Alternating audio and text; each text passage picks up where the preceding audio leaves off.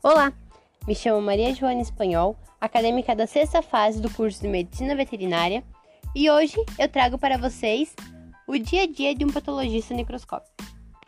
A patologia estuda as reações básicas e celulares aos estímulos desencadeadores de doença, juntamente com a interpretação das respostas dos órgãos aos estímulos. A palavra necrópsia significa o estudo da morte ou o exame pós-morte. Essa técnica consiste no exame de todos os órgãos e coleta de seus fragmentos, para confirmar, refutar, esclarecer e modificar ou estabelecer o diagnóstico.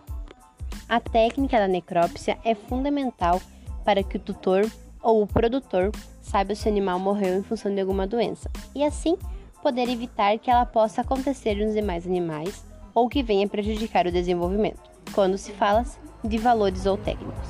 Por exemplo, temos muitos animais que fazem parte de feiras e rodeios e possuem um enorme valor associado. O exame necroscópico e seus achados, juntamente com a clínica, possuem uma elevada importância no diagnóstico da doença. Esse é capaz de distinguir com precisão as lesões verdadeiras que estão relacionadas com as doenças, das alterações que ocorrem no pós-morte e também proporcionar uma correlação entre os achados dos exames e a causa da morte do animal.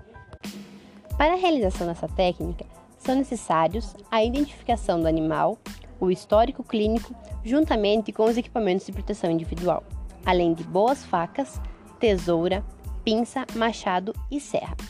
Os animais são colocados em posição adequada de acordo com cada espécie para a realização do diagnóstico, são coletados os fragmentos dos órgãos e colocados em formol.